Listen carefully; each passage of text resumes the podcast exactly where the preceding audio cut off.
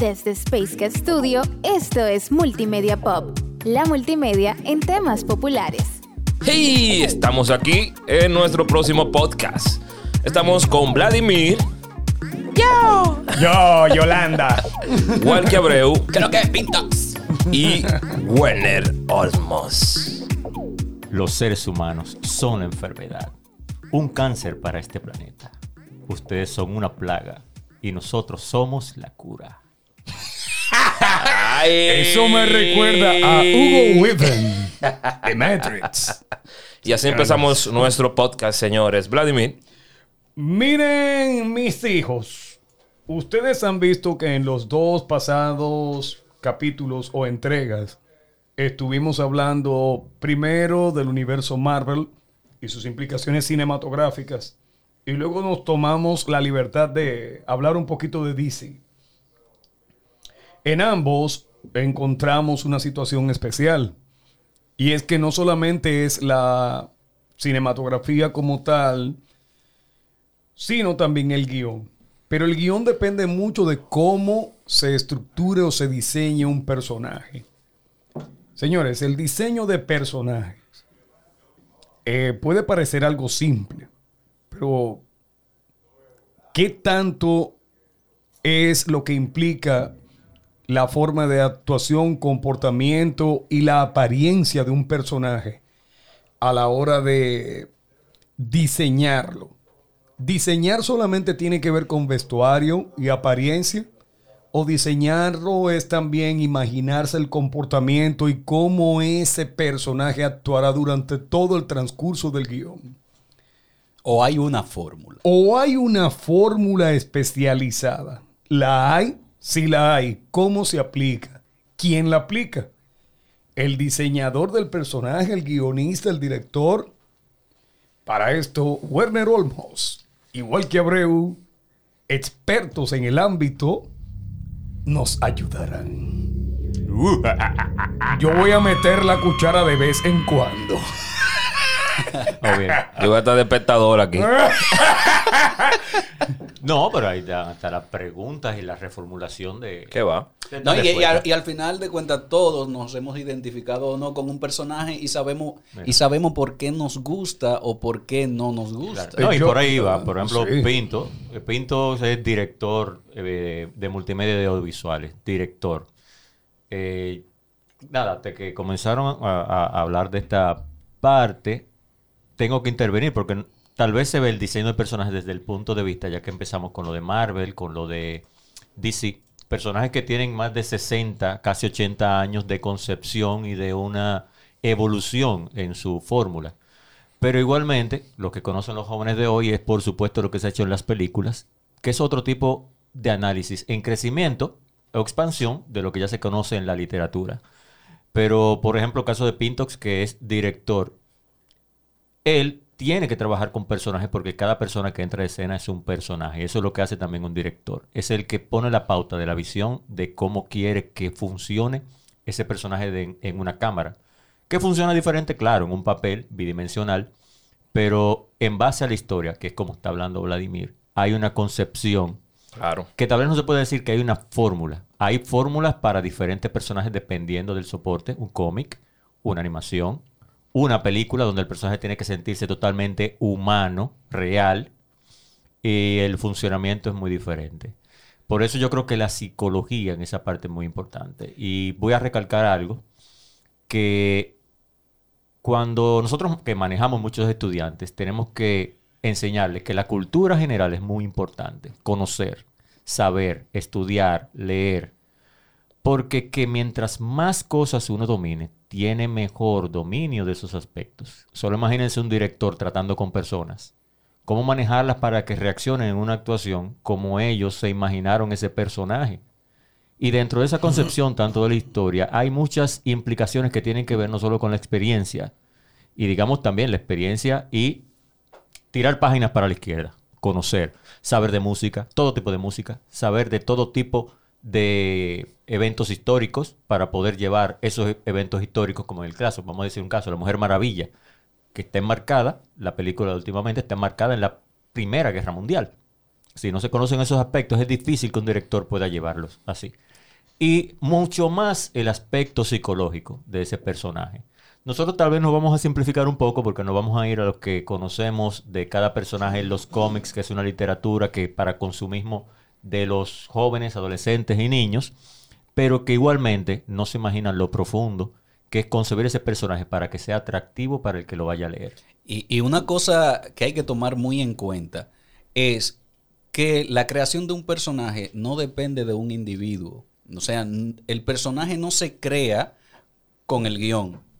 Es, nace con el guion, ¿no? Pero no se crea con el guion. Hay un desarrollo desde lo que aporta, imaginemos que es para cómic, lo que aporta el dibujante, ¿no? De acuerdo a una descripción y de acuerdo a un comportamiento, o en una película lo que aporta un actor. Porque un actor, independientemente de que sea muy bueno y pueda encarnar diferentes personajes, es una persona real que tiene, que tiene eh, quizá tic nervioso, que tiene una, una forma de caminar, que tiene una forma de, de moverse, de reaccionar a las cosas, y parte de él va a estar en ese personaje. Entonces, hay que tomar eso en cuenta. No es. Y, y- y el director, ¿no? que, se me iba a quedar también Claro. el director. Está la visión Claro. del director. Porque el, el guionista puede escribir una descripción y el director decir, no me convence. Exacto. Mm. O, o no me conviene en el momento. Sí, a, ver- Mm. a veces la historia te pide un personaje. La historia X. te pide un personaje, exactamente. Y, y en muchas de las historias, e incluso eso es una crítica que le hago a los estudiantes de, bueno, que esta vez se está dando una materia de diseño de personajes precisamente, y es que pueden haber personajes muy bonitos, muy chulos, con una super armadura, pero realmente no engrampan. Y la historia muy chévere, que tú te vas a aquel castillo y que mata a aquel, pero el personaje en sí, tú lo ves de un videojuego a otro, el personaje, y es el mismo personaje Sí. se crea, se hace un cliché. Pero eso no es lo que engancha con, con la audiencia, no importa de, de lo que sea. Y aquí, para seguir profundizando en esto, Walky, Vladimir, eh, Freddy, vamos a dar dos ejemplos desde Dímele la literatura. Pintox. Pintox. Dímele Pintox. Desde la de literatura, eh, dos escritores de tiempos modernos. Alan Moore, que fue que, el que escribió V de Venganza y escribió Watchmen. Ok. Watchmen premiado, por supuesto, como eh, libro de. como novela. Ok. No solamente novela gráfica, sino como novela en sí.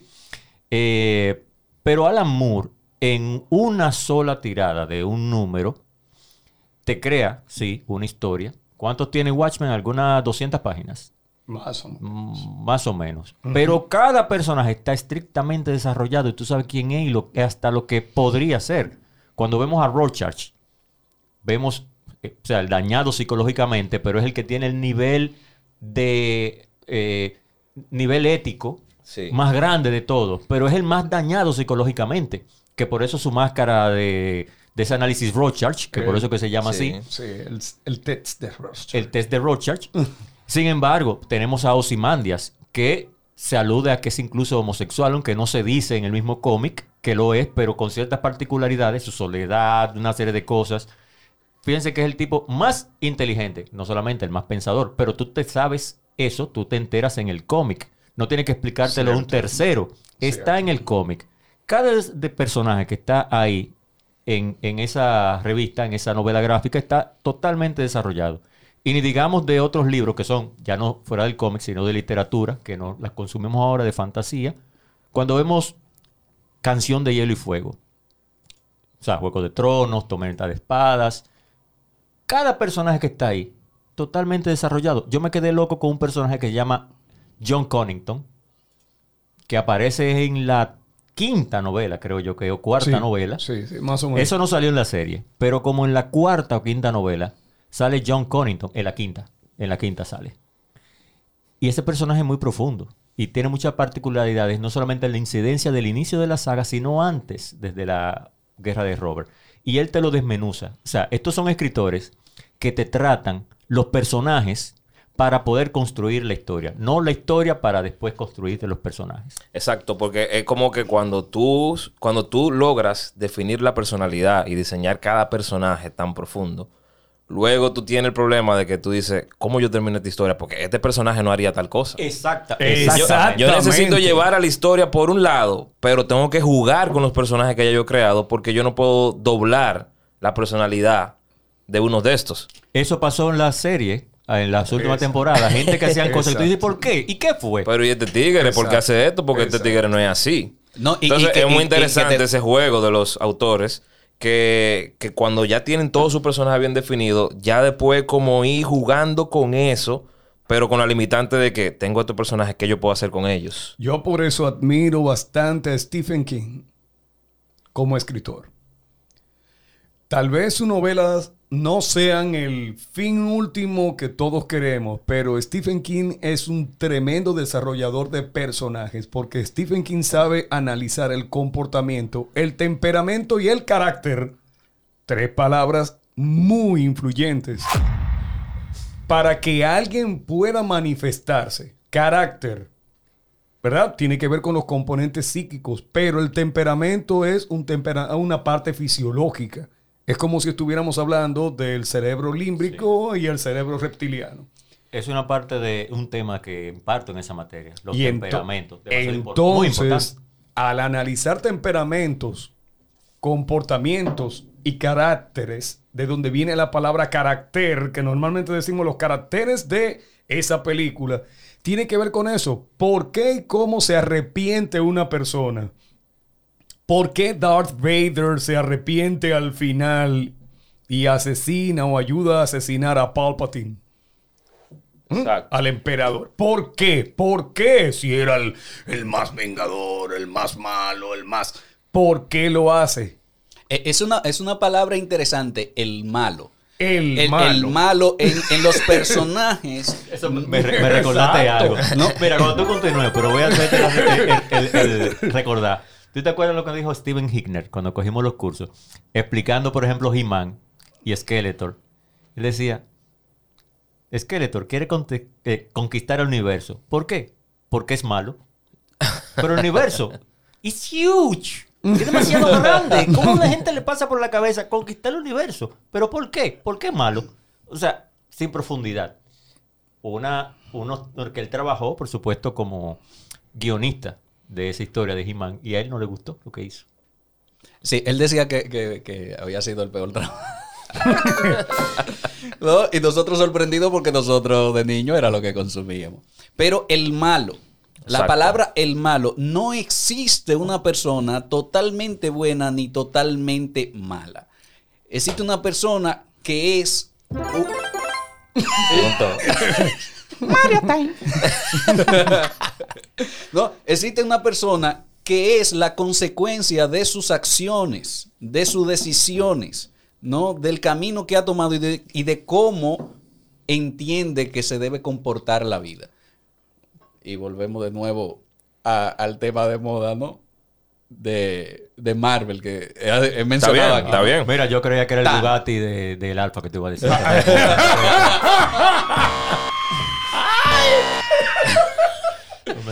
Seguimos. Tano, en su idealismo, en su pensamiento, él, lo está, él está haciendo un bien a la humanidad. Lo Al- mismo que Ozymandias en Watchmen. Lo mismo que hemos visto poco a poco. O sea, Joker, ¿qué le dice Joker al mismo Batman? Mi hermano, tú y yo somos dos fenómenos que cuando la sociedad quiera salir de nosotros porque simplemente ya no le servimos a su propósito, nos van a desechar.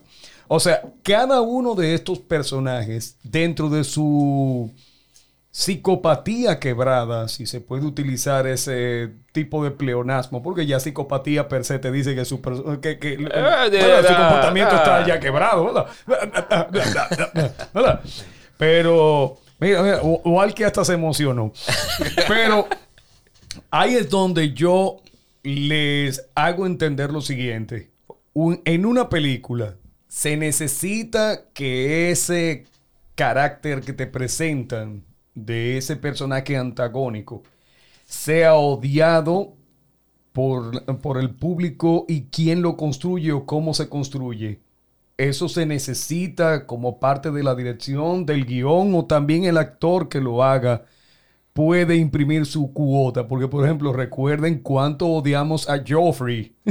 Wow. En- Wow. Todo el mundo le tomó odio. Yo, yo creo que él dejó de actuar por ese papel.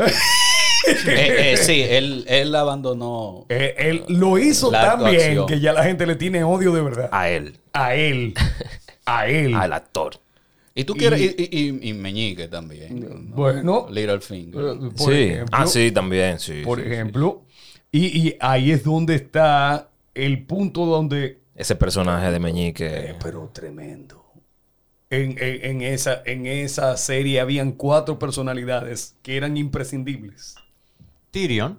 Tyrion, Meñique, obligatoriamente Meñique.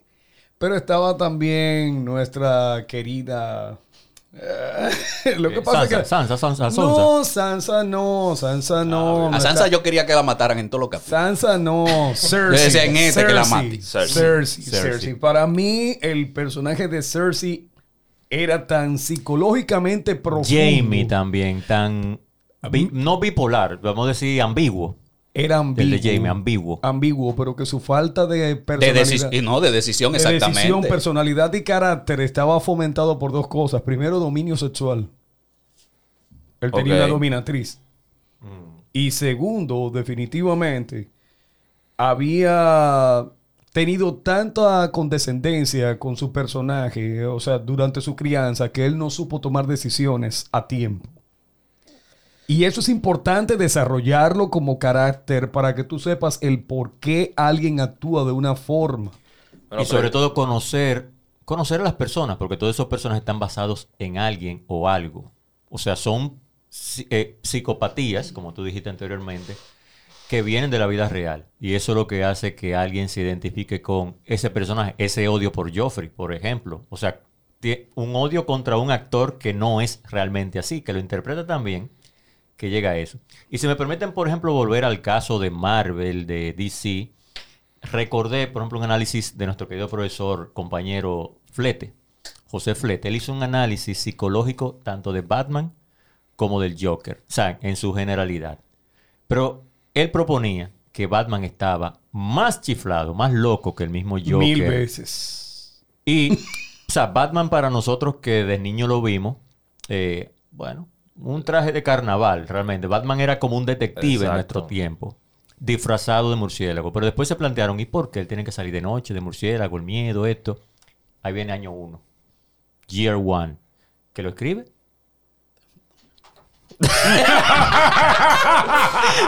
Tú tenías que decirlo normal. No, mira, era No me acuerdo. ¡Malo, malo! me parece que Frank, Frank Miller. Creo que Frank Miller, ¿verdad? Sí. Sí. sí, no, sí. no me no me, lo busco. no me acordaba. Un Dice- con la escritora. Dice Walkie. No me acuerdo.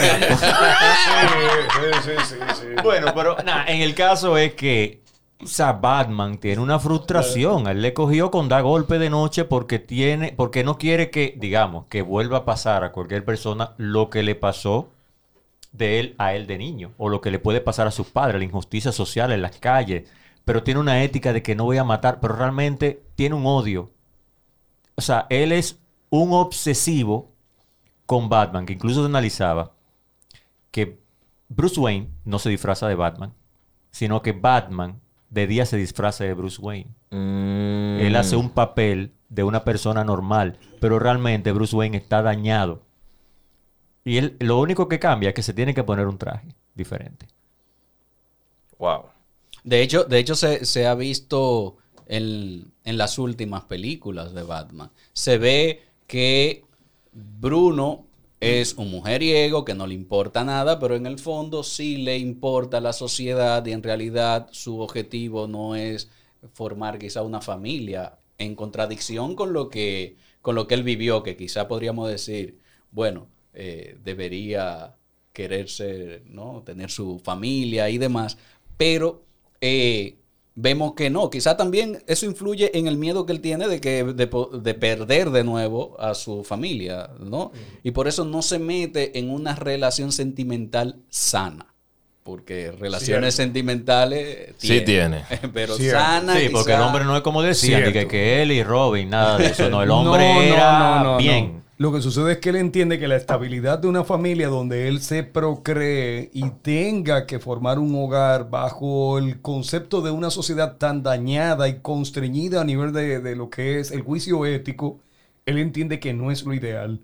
Pero ¿cómo logramos entender todo esto de un personaje? Bueno, mira el trato que con Damian, que hay varios, varios cómics con Damian, que es el último Robin, digamos que así que es su hijo, su propio hijo, que lo ha eh, entrenado como Robin. ¿Cómo es el trato? Pero yo quiero sacar un chin. Yo quiero sacar un chin, señores. Chin es en dominicana un poquito. Un chinchín. Yo quiero sacar un poquito, un poquito, todo esto de, de los cómics y vámonos a otros personajes que en películas de dos horas te logran esquematizar a un personaje que es inolvidable. Sé que la siguiente película, por ejemplo, por lo largo del capítulo, del título, la gente no se recuerda muy, pero No Country for Old Men. Dios. El personaje de Anton Sigurd, llevado a la pantalla por Javier Bardem.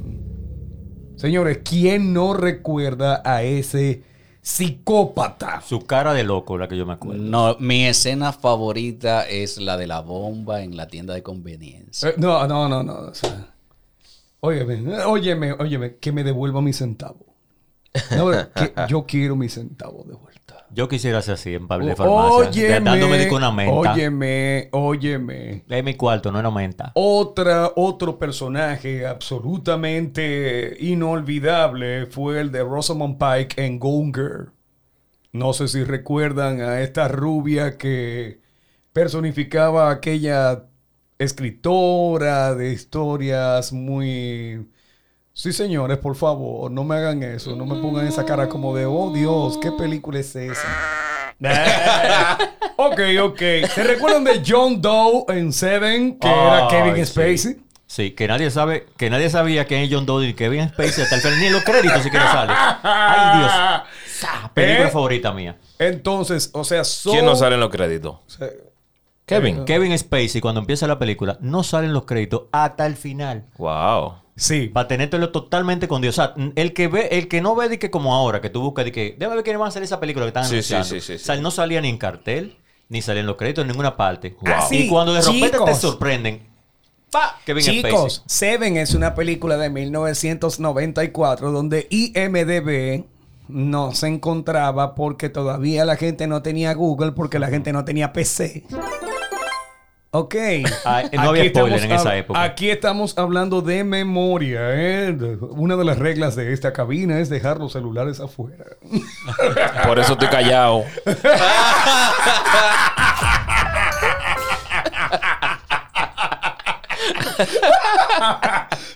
Ay, qué chulo. No, mira, si personajes hablamos, mira, por ejemplo, Hannibal Lecter.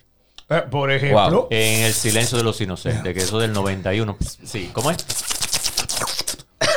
Dios, es tipo da grima. Yo estaba buscando el sonidito ya. Yo no sabía que era este, ¿verdad? ¿Cómo era que cuando, cuando ella llegaba así Clarice. Clarice. vamos, vamos de nuevo. ¿Cómo era que decía? Clarice. Óyeme, eso era tremendo. Eso era tremendo. Ver, solamente ver el rostro de Anthony Hopkins, la expresividad de sus ojos. Ahora, es que a él hay que dejarle, hay que sacarle su comida aparte. Ay, Tú- y tú las vi- cejas retorcidas de Jack Nicholson en... No, pero mira. Pero, pero, pero Aquí hay un ejemplo Pe- pero tú muy viste- bueno. tú de- vi- mira, Walkie. Y tú- estamos hablando de Anthony Hopkins en El silencio de los inocentes. No, hay que dejarle su espacio. Pero ¿Qué? ahí es que estamos hablando de la dirección. De quién escribe.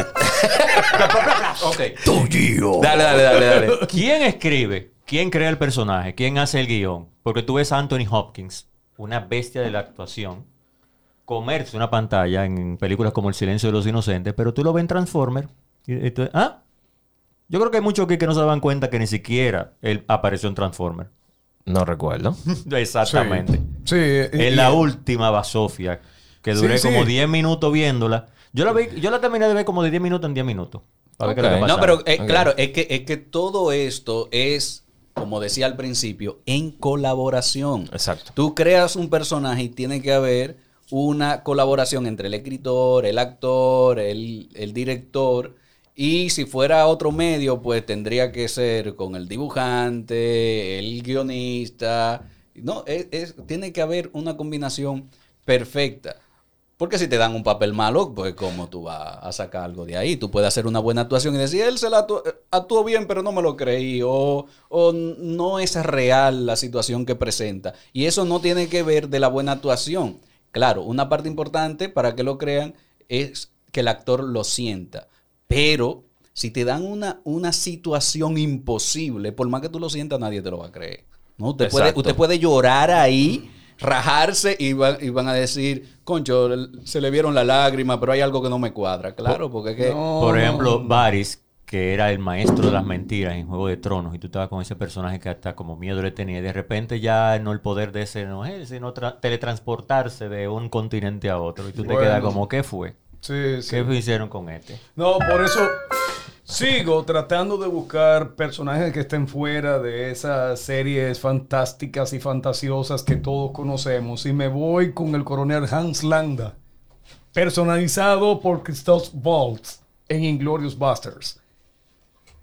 Dime de ese personaje, alguien a quien todo el mundo le tuvo odio desde el principio. ¿Tú sabes qué pasa con ese personaje? Tú lo ves riéndose con esa cara tan simpático y pasa como nuestra profesora Carolina, que se te ríe en una clase. ¿Tú te quemado? Oye, eh, a, a mí, después de esa película, ni la leche me gustaba. Eh, No, Bárbaro. no, no, tremendo. O sea, y es el dominio que el tipo te tenía de la información. Porque fíjate que cada vez que alguien llegaba a hacer algo frente a él, él le hacía entender que ya él sabía de lo que estaba preguntando y por favor no me mientas porque yo sé lo que tú me vas a decir. De todas formas, pese a que tal vez estamos hablando del cine que no mucha gente consume, porque la gente cree que cine solamente es ir a ver películas de cómics y punto. You're my friend. I love you, friend. I love you. You're, You my are fam- me. You're my family, you know. You're my family, you know. O sea, no, hey, señores, vayan a ver Fast and Furious si les gusta, tranquilos, tranquilos. Pero es que para nosotros es tan vacía a nivel de diálogo. Yo soy Gru. Eh, ¿Y por qué tú crees que.? ¿Por qué Porque crees- lo- por qué tú crees que le dieron a él ese personaje? Era porque decía lo mismo. You're my family, I am Groot. perdón, perdón. Bueno. Ahora, cuando tú, cuando tú. Mira que ha apoyado que- mucho el cine dominicano. Lo que ustedes, Bastante. cuando, entonces, una pregunta aquí. Bueno, una pregunta introduciendo algo que tiene que ver también con diseño de personaje. Cuando tú tienes un personaje como el de Fragmentado.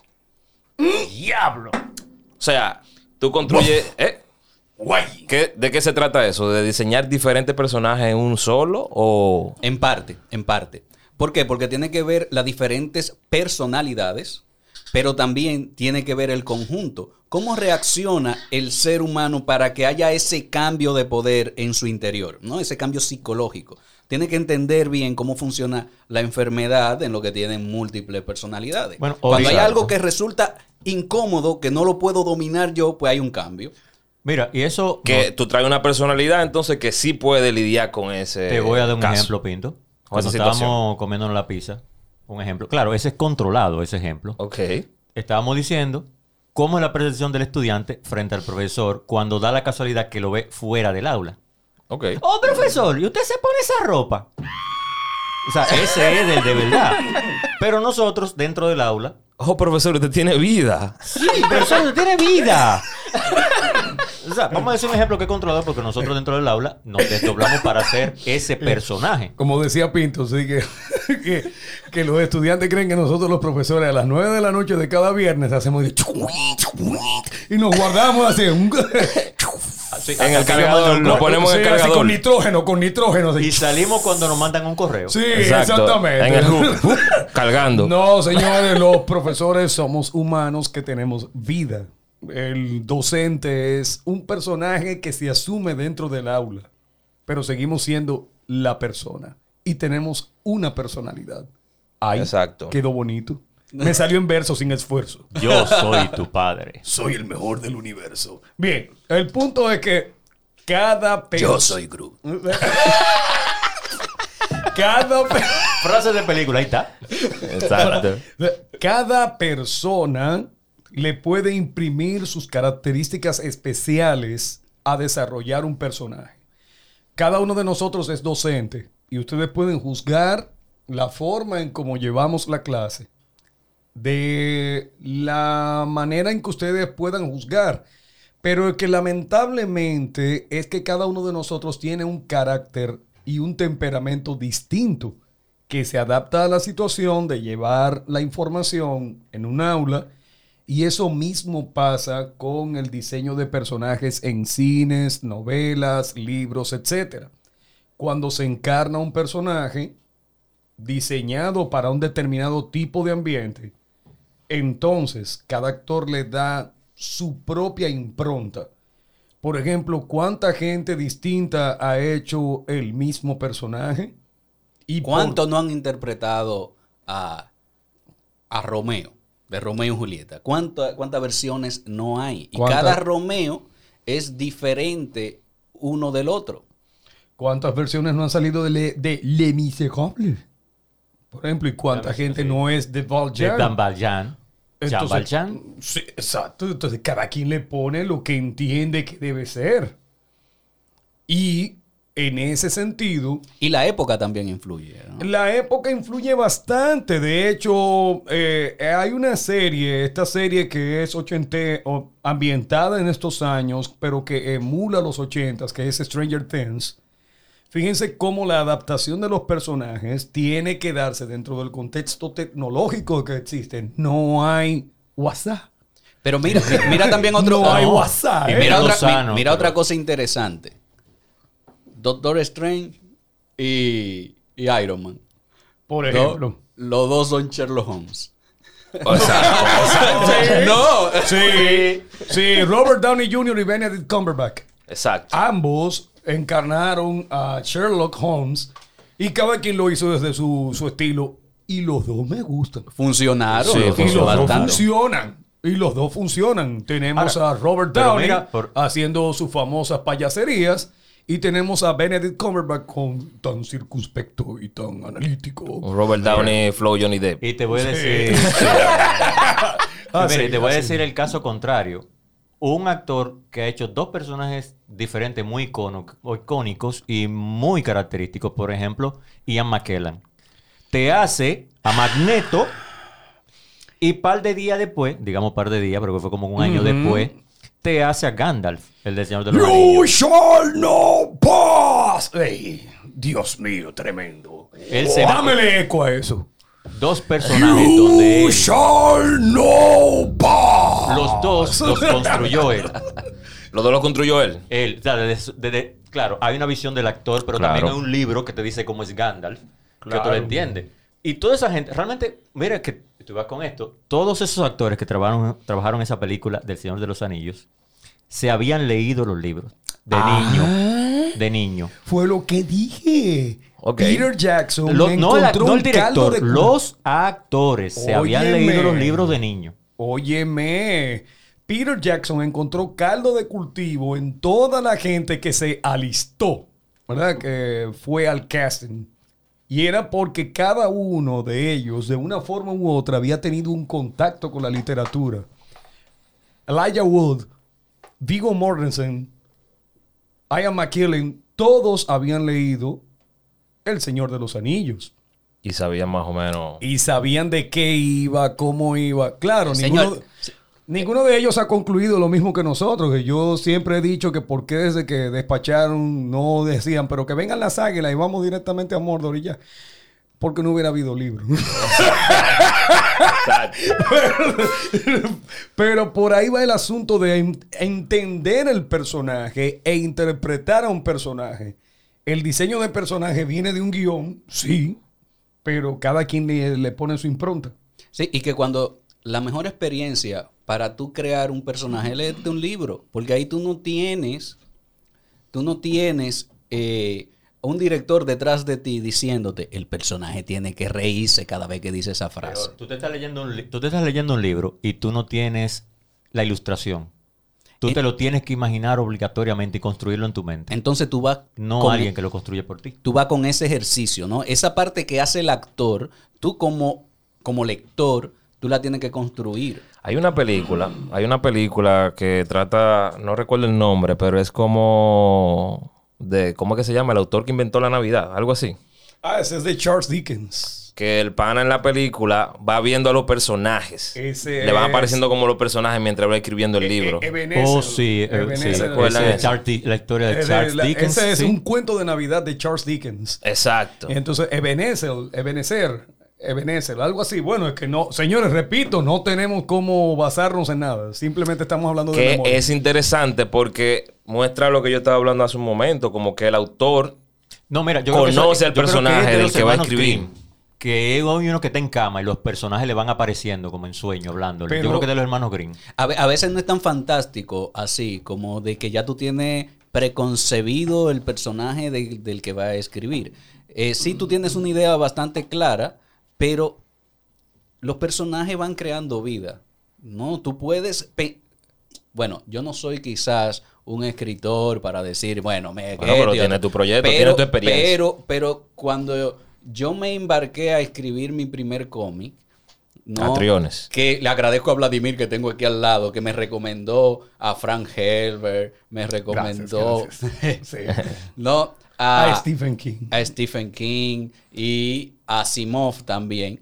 Y yo me puse a leer para poder buscar idea de cómo contar una historia, porque yo lo que soy es ilustrador, yo no Exacto. soy, yo no soy eh, escritor. Y tú puedes estar muy claro, va a empezar así y va a terminar así.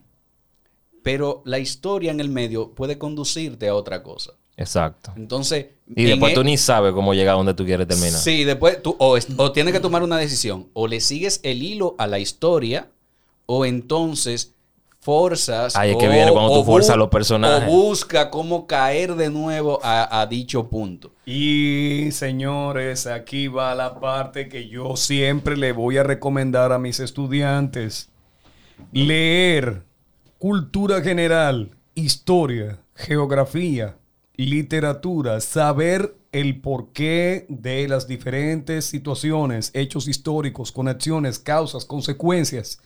La cultura general no muerde, señores. Así como usted se recuerda de todas las letras de los dembow y de los traps de hoy, así como usted se aprende los 32 miembros de un equipo de béisbol, yo sé que son menos, pero así mismo, así mismo, entonces usted tiene que fomentar y crear la cultura de entender y comprender que leer formar dentro de sí una base le ayudará bastante a lo que tiene que ver con posteriormente cuando vaya a canalizar o esquematizar un personaje sobre la base de qué lo hace. Yo creo que Werner tiene una idea por ahí interesante.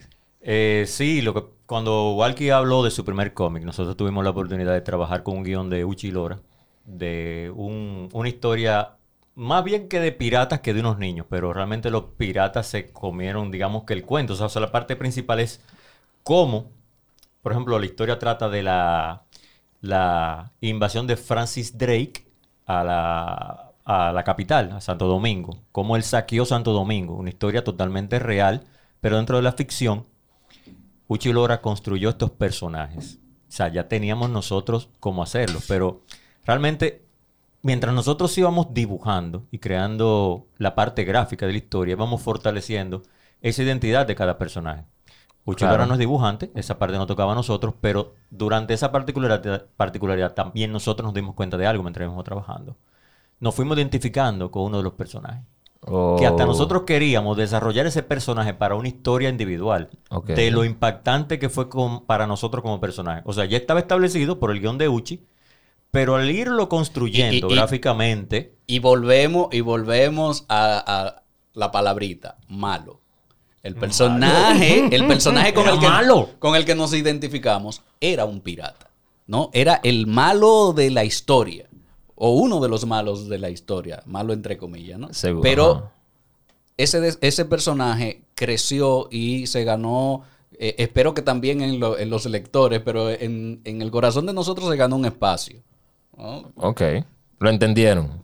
Sí, eh, sí, porque él fue consecuencia de su propia eh, decisiones, de su entorno, de, de su ignorancia, de todo, ¿no? Claro. Eh, un- fue un ser humano simplemente que le tocó vivir en un momento, en un espacio y reaccionar en base Como a él sabía. Sí. Como él sabía reaccionar. Sí, eso que decía Walkie, que no hay un malo por ser malo, ni un bueno porque es bueno. Eso realmente no existe. Eh, claro, y nos pone a nosotros como a analizarnos, como, mucho, ¿qué estamos haciendo? ¿Estamos haciendo algo malo? Porque dentro de eso, uno a veces lo dice, ¿tú sabes lo malo que es fulano? ¿Es malo? No, tal vez una circunstancia de la vida que lo que se lleva hoy en día en los personajes que ha cambiado. Y si lo comparamos con eso, los, los dibujos animados que nosotros vimos, los cartoons que vimos durante los años 80, que nos hicieron dibujar, decidir ser dibujantes e ilustradores, los buenos eran lo mismo y eran buenos porque eran buenos. Y los malos eran malos porque eran malos. Lo peor es que todos querían conquistar el universo. Sí. Eso es lo que querían. O, o no, Ya. Lo más, más divertido hoy, aún, O sea, destruir el mundo. Y lo más grande, ni, ca- ni No, casa no, no, tenían. exacto. O sea, e- él, quería destruirse con todo. Era un suicida que quería matarse con todo el mundazo. Pinto, ni casa Quiero destruir Ya el quieren mundo. conquistar el universo. Conquiste una casa. Pero que yo me imagino una gente bregando. Mira, don gobernante. Mire que los chinos dicen, don gobernante, miren, Argentina. No, no, no, no, no. Yo no me imagino los problemas que hay en un país y tú gobernando el mundo y quiero conquistar el universo. Entonces, cada vez que ese tipo de cosas pasaban, Mira, y te voy a decir otra cosa. Lo que pasa es que durante los años 80 y hasta los 70, los villanos de cada serie y película estaban, y todavía hoy en día, están basados en Hitler. Claro. Donde hay una Sí, incomprensión. O sea, ¿qué quería Hitler? Conquistarlo todo. Un poquito ¿Pero de por qué? propaganda. Sí, sí. Propaganda, tú sabes, Claro. de ellos, de ellos. Sí, sí. Para Sí, decir sí, que eso sí, está mal. los únicos que tienen sí, derecho a sí, conquistar todo somos los que somos buenos. Los malos no. Eh, Yo no- Nosotros somos pacifistas. Yo no quisiera Pero que no vamos a entrar en ese entráramos- tema. Yo no, quisiera no. que entráramos en Gustav Adolf Hitler, porque yo tengo unos conceptos demasiado Ay, no. Bueno. distintos de la Segunda Guerra Mundial. Ok, ok. Pero, Pero no vamos a seguir en el diseño de personajes, Pero- señores. O sea, en sí está basado en eso. O sea, un personaje que eh, sí, es el gobernante y es el villano, pero lo que quiere es conquistar el mundo. Todo eso es Adolf Hitler, lo que se vio. Ok, vamos a un acuerdo. Sí, tenemos un acuerdo, pero yo no te voy a invadir. Y a la semana, pa, cogí los sudetes. Ah, no, pero ya nada más los sudetes. Pa, a la semana, Checoslovaquia entera. No, no, porque nada más Checoslovaquia. Pa, me metí a Francia. Pero, pero es lo que digo, en, en cada uno de, de su pensamiento, ¿no? Él está haciendo el bien. Él dice... Para mi- los alemanes él mi- estaba haciendo el bien. mi, mi gobierno o mi dictadura trae paz y estabilidad perdón, a, mi, a mi nación. Entonces yo debo expandir esa paz. Es como lo mismo cuando tú tienes un vecino que va a escuchar música y decide sacar la bocina para adelante. de tu Para casa compartir con todo el mundo. Para compartir con todo el mundo. O como un evangélico se levanta a las 6 de la mañana a predicar porque él está La palabra compartiendo. debe llegar a la- todos. A todos. E- Están haciendo, todos están haciendo un bien. Oye, pónmele, Claro. un premio. Mira algo, mira algo, mira algo. Cuando ustedes, por ejemplo, que son ¿verdad? ilustradores, cuando van a diseñar un personaje, ustedes empiezan por cómo se ve. No, yo no. ¿Y tú? No, eh, es que como se ve, va, in- eh, va a tener impacto hasta de la profesión que hace. Por ejemplo, un leñador. Tú no me puedes dibujar un leñador con la mano chiquita. Ni como yo.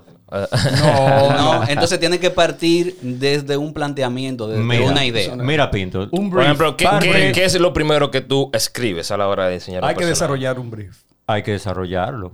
¿Cuáles son las pre- preguntas principales que tú debes de hacerte? personalidad, Ajá. temperamento, Temperamento. background. Eso es decir, de dónde viene. Como un qué poquito de su vivió, historia, Para, para ver cómo se la construyó. historia de su entorno. Yo por lo general hago como si fuera un, una sinopsis y le enseño al muchacho una sinopsis. Ok. Claro, nunca va a estar totalmente desarrollado porque es como dice Walkie, eso lleva una evolución.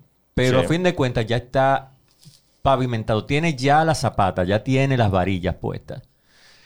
Mira, la personalidad es tan importante que define a cada persona. Nosotros, nuestra postura, nuestra posición, hasta nuestro cuerpo define exactamente cómo somos. Eh, bueno, mi esposa me ayuda mucho en eso, realmente. Mucho cariño para ti, Cindy. Te amo, te amo, Cindy. Eh, pero precisamente, mira, las personas como yo, los que me conocen, que me ven un poquito mirando hacia abajo, a veces lo confunden con parte de inseguridad, eh, pero también hasta la posición de trabajar. Uno tú sabes cómo uno trabaja, Claro, claro. agachado. Y que Pero tiempo, nosotros, el nosotros vivimos. nosotros nos- vivimos en nuestro mundo. Exactamente. eso es. Los Entonces- dibujantes vivimos muy en nuestra mente. Exacto. Por fuera puede, nos pueden ver débiles y dentro hay una revolución. Más, tú nunca has visto, es raro, los hay, yo los conozco. Un artista plástico, ilustrador, de que con mollero de gimnasio y con tatuaje y con uno, con una trencita. Difícil, ¿verdad? Como que no es un güey. No es güey. Entonces, cuando tú vas a diseñar, de que este personaje va a ser el dibujante creativo, tú no lo pones así. Exacto. Ya No. físicamente tú no, No. te lo imaginas así. Entonces también, también viene la parte cuando tú tienes no solamente personajes, sino tú, tú tienes ya el contexto de la historia donde tú quieres No, es, que, llevarla. es- es- es que eso, Pinto, eso tiene que ser primero.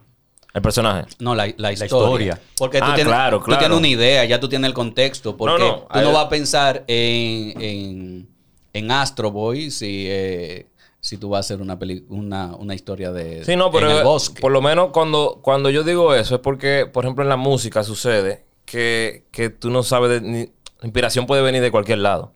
A veces tú tienes un personaje y tú dices, sería bueno hacer una historia de este personaje. Y a veces tú tienes una historia y tú dices, necesito un personaje para esa historia. No, Pero claro, es, es que pasa en todas partes. ¿Tú Porque, uno, uno, uno, Pero uno- por uno el- tiene ejercicios. Entonces, Tú- en base a eso, lo que quiero decir es que a veces tú tienes la personalidad, pero también tú dices, yo quiero que visualmente, cuando lo vean, la gente lo odie. Mira, Pinto, ¿tú sabes qué es lo que hacen o- la mayoría o de los escritores? interesante cuando tú dices, el tipo tiene una personalidad, el tipo es malo, como estamos diciendo hace rato, pero vamos a hacerlo que cuando la gente lo vea, quiera abrazarlo. eh. ¿Entiendes lo que Pinto, te estoy diciendo? sí, Pinto, ahí sí. voy. O sea, eso es, Sí. eso es parte también de, lo que yo entiendo Pinto. que es el diseño. Lo que hacen la mayoría de los escritores, novelistas, es que miran para todos los lados y dicen, esa vecina del diablo me tiene harto. esa es la que prende la bomba y pone la música de noche para que le moleste, no le importa, y es una chimosa. Señores, Y señores. ellos agarran y comienzan a escribir, esta va a ser la mala de mi película. Y empiezan a escribir de la vecina Por ahí. que le tienen Pero odio. vamos, vamos a analizar rapidito, así. Déjame ver. En menos de dos minutos les voy a decir quién te representó a ti una vecindad plena. Roberto Gómez Bolaños. El niño pobre de la calle que todos quieren, pero es travieso. El súper engreído de Kiko. La niña traviesa y sabiondita de la chilindrina la señora taciturna, eh, un poco misteriosa, que nadie sabía qué era lo que hacía en su casa, que era la bruja del 71. Exacto. Está el vago inoperante, pero que al mismo tiempo tiene un buen corazón, que era don Ramón, y así sucesivamente. O sea, fíjense la personalidad, el personaje, pero al mismo tiempo la, el estereotipo, si se quiere, hasta la representación física de ese personaje. Eso es todo construido, señores. Eso no es a lo loco. Entonces, para que, que puntualizar. hubo, que hubo un lío ahí. Claro, pero ese lío, ese lío es grave, grande, pero no lo vamos a analizar ahora. Para puntualizar, es importante la cultura, muy importante la cultura a la hora de hacer diseño de personajes. Señores, nadie parte de crear cómics, ideas, dibujos, si no tiene un background, una formación previa de lo que tiene que ver con cultura, formación y lectura. Por eso es que nosotros insistimos tanto en nuestras clases y hasta en nuestras vidas personales que quienes nos rodean deben estar constantemente formándose porque solamente así podemos darle mayor cabida y entendimiento al mundo que nos rodea. Así es. Y entonces entramos a... Y ahora el consultorio popular, donde curamos las dudas o eso intentamos. Y la consulta de hoy es así. Saludo para esos grandes maestros que están en esa cabina. Mi nombre es Peter Ramírez y mi pregunta es la siguiente. Yo a Jason Momoa, como el papel de Aquaman, le doy un 9 de 10. Para mí fue perfecto, a mí me encantó, a mí me gustó, chulísimo, todo bien. Pero conozco varias personas que son fans de los cómics y me dicen que le dan un 3 y un 4 de 10. Porque ellos dicen que en tanto en, lo- en su personalidad como en su físico es muy diferente al personaje del cómic. El del cómic es un rubio azules, blanco. Y eso Momoa sabemos que es un hombre fuerte, grande, prieto, con tatuaje y el cabello largo. Entonces, ¿qué ustedes piensan sobre ese tema? Ay, Dios. Adelante. Ay, Dios. Bueno, a mí se me ocurrió algo decir. mi querido Peter, mi querido Peter. Hasta risa me dio. Mira, búscate a el Aquaman de Peter David. Es el creador de Pero, de pero Aquaman. atención, que el, el de la consulta, Peter, él apoya al Aquaman de ahora. Sí, él le gusta el Aquaman. Lo que pasa es que hay él unos- dice que, que, que es lo que pasa con aquella persona que no. No, ¿verdad? él dice que hay unos amigos de él que son fan de los cómics, que si no saben esto, entonces no son fan nada. Ok, dale. ¡Ay! Y que me excusen. Espérate. viene efecto, viene efecto. Sí. Ok. Bueno, mira, lo que pasa es lo que estaba ah, de la pregunta del podcast anterior, donde se hablaba de los, eh, los diferentes hombre araña. Lo que pasa con DC y con Marvel es que son 80 años con mucha gente escribiendo y cada uno escribe una cosa. Y a veces hacen, ah, que vamos a escribir el reinicio de fulano para explicar mejor tal versión. Ok. Eso ha pasado mucho con, pasó con Aquaman y pasó con todo el universo DC, ya que eh, el podcast anterior hablamos de DC, donde se reorganizó porque había un desorden de personajes que si no era así, que si no era ya, y se crearon los nuevos 52 para redefinir cuál iban a ser los parámetros reales de cada historia y cada personaje. Pero antes de eso, por ejemplo, yo recuerdo que los super amigos, que eran los cartoons que yo veía de pequeño, cuando me hablaban a mí de Aquaman, yo quería apagar la televisión. Porque yo no veía personajes más bolsa que Aquaman. Pero DC decidió hacer otro tipo de Aquaman, ya para los años 90, un poquito más oscuro y más fuerte. Y ahí nace ese Aquaman, que creo que lo escribió fue Peter Davis, que es un Aquaman que incluso perdió un brazo y tiene un tridente. Tiene barba, pelo largo. Ok, Ahí o sea que- se que, basaron ve un para poquito más este el de Aquaman, ahora. más como el de ahora. Ah, Cojan ahí. Ese es ese Aquaman. Porque de verdad, yo te aseguro, Peter, que si te hubieran puesto el otro Aquaman, a ti no te hubiera gustado. Pregúntale a Sheldon, el de The Big Bang Theory, y a Rade- Radesh. Sí, ellos saben. Sí, ellos saben muy bien de Aquaman. Radesh no quería disfrazarse nunca de Aquaman porque decía que Aquaman sucks. Si quieres enviarnos tu pregunta, ingresa a www.multimediapop.com y haremos lo posible por responder tu pregunta. Ok, entonces hemos llegado a la parte ya de la conclusión del podcast, donde hablamos de diseño de personajes. Salimos de, salimos de, de la consulta, pero eh, se me olvidó decir ahí en ese, en, ese segmento para aportar al tema de hoy, que eso también tiene que ver con el diseño, o sea, cómo cambia.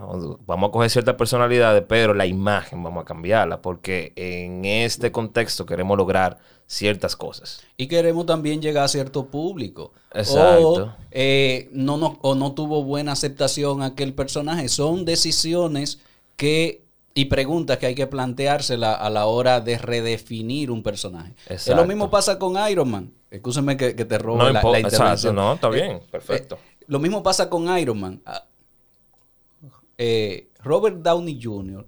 redefinió, ha impactado tanto su personaje que se ha colado en, el- en los cómics. Ahora la imagen que tú ves en los cómics, Es la de... Eh, Lo que pasó Robert- con Wolverine también. sí, también Wolverine. Wolverine en, en el persona es un personaje muy pequeño y traen a, a Hugh Jackman que es altísimo. ¿no? Y delgado. Y Wolverine es, es fu- es gordito, musculoso y chiquito en el cómic. Ok. Y Cómo vemos- funciona, entonces vamos a llevar ese, ese personaje, esa, esa versión del personaje, vamos a llevarla también a los otros. Claro, claro. a los otros Recuerden que estamos en una época muy visual, donde lo que la gente ve se adapta a ello. Es por eso que no debemos llevarnos de esa primera impresión que tenemos en un momento X. vamos a buscar un poquito de formación y cultura antes de hablar de diseño de personajes. Recuerden que el diseño de personaje es un producto y al producto se le diseña qué es, para quién es y de qué sirve, los beneficios que da, en cuánto se va a vender antes que fabricarlo. Recuerden que hay que hacer un briefing. ¿Ok? Es algo así. Exacto. Con acento y todo. Así Punto, coma. Ya lo sabes. Entonces, señores, yo creo que hemos llegado al final del episodio de este episodio. Y recordarles que pueden escucharnos vía Snack Radio. Snack Radio. Snack Radio.